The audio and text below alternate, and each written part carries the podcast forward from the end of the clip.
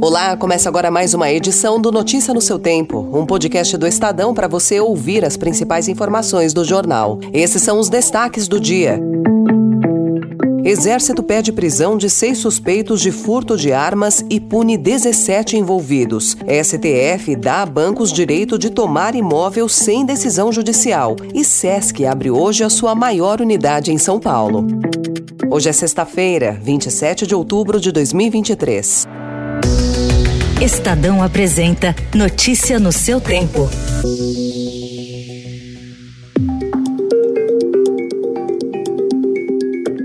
Após 15 dias de apurações internas, o Comando Militar do Sudeste pediu à Justiça Militar a decretação da prisão preventiva de seis acusados de participação no furto de 21 metralhadoras do Arsenal de Guerra em Barueri, em São Paulo. A suspeita, no entanto, é do envolvimento de sete militares no crime e de quatro civis. Além disso, houve 17 punições disciplinares, um major e outros 15 oficiais, além de um sargento, na apuração administrativa aberta pelo comando por falha de conduta ou erro de procedimentos nos processos de fiscalização e controle do armamento. Outros seis processos administrativos foram abertos, mas ainda não foram concluídos. Entre esses está o que analisa a conduta do tenente-coronel Rivelino Barata de Souza Batista, que comandava o arsenal até ser afastado há uma semana do cargo. Oito haviam sido oferecidas ao Comando Vermelho e foram encontradas no Rio de Janeiro. Outras nove estavam sendo negociadas com o PCC e foram localizadas em São Roque, no interior paulista.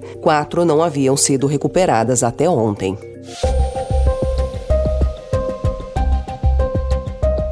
No Oriente Médio, o exército de Israel usou ontem tanques e soldados para realizar a primeira grande operação terrestre dentro da faixa de Gaza. De acordo com o comando militar israelense, a incursão faz parte da preparação para as próximas fases de combate. De acordo com Israel, os ataques de ontem atingiram 250 alvos do Hamas. Já o grupo palestino afirmou que mais de 7 mil pessoas morreram nos bombardeios israelenses, incluindo 50 dos 224 quatro reféns. Israel tratou a informação sobre a morte de reféns como propaganda.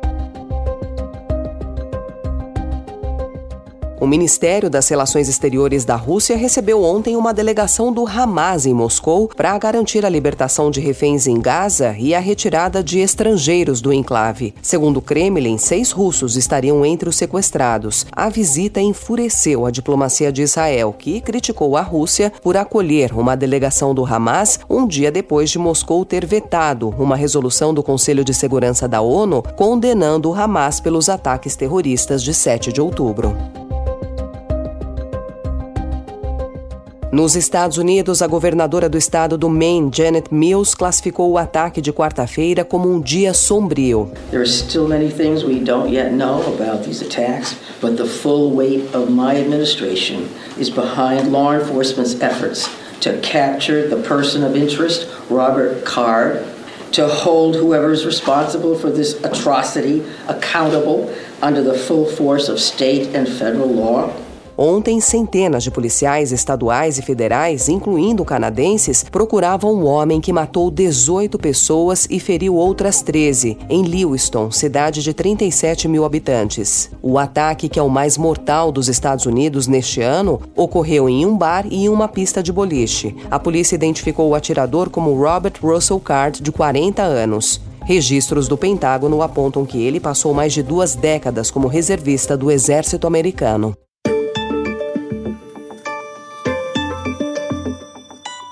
E por aqui, o Supremo Tribunal Federal decidiu ontem que credores podem tomar imóveis dados em garantia de empréstimos imobiliários sem passar pela Justiça, em caso de inadimplência. A decisão tem repercussão geral, ou seja, servirá como diretriz para todos os juízes e tribunais do país. Na visão de advogados do meio empresarial, a decisão do STF é importante para garantir a segurança e a estabilidade do mercado de crédito imobiliário. A medida, segundo eles, dá mais mais segurança para as operações de financiamento.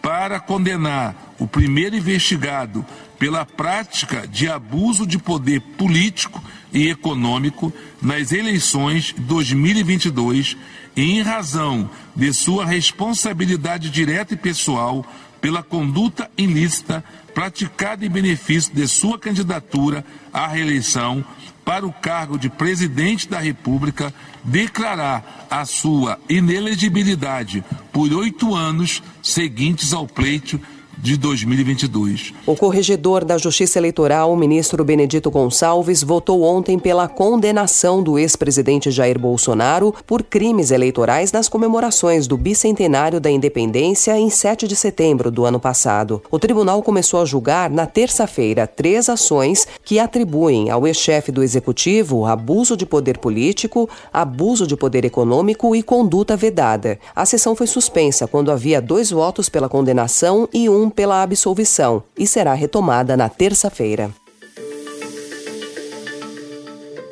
O Estadão também informa hoje que a comunidade brasileira que reside oficialmente em Portugal nunca foi tão grande. Ela chegou a 393 mil pessoas no mês passado, informou o Serviço de Estrangeiros e Fronteiras, que é o órgão que controla a entrada no país e emite autorizações de residência. No fim de 2022, o número era de 240 mil. O salto deve-se à autorização de processos burocráticos, que facilitou a regularização. A falta de moradia e de estão entre os desafios dos imigrantes. Notícia no seu tempo.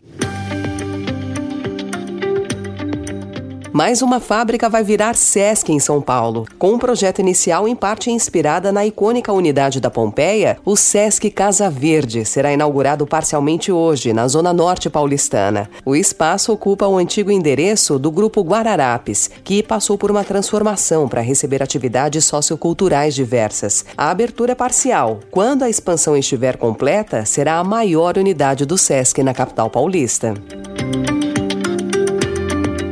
e a aguardada última música dos Beatles já tem data para chegar ao mundo. Ontem, Paul McCartney e Ringo Starr anunciaram que a faixa, que ganhou o nome de Now and Then, será lançada no dia 2 de novembro. When we lost John, we knew that it was really over.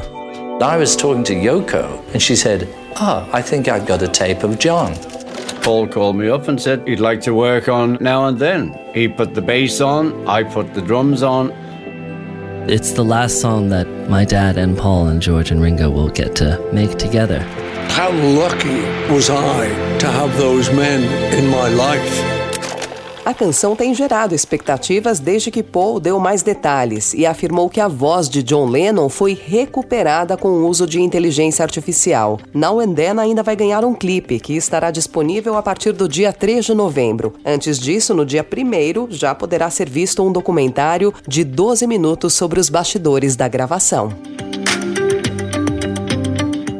Essa foi mais uma edição do Notícia no seu Tempo, com a apresentação em roteiro de Alessandra Romano, produção e finalização de Felipe Caldo. O editor de núcleo de áudio é Manuel Bonfim. Você encontra essas notícias e outras informações no site estadão.com.br. Obrigada pela sua escuta até aqui e um excelente fim de semana. Você ouviu Notícia no seu tempo.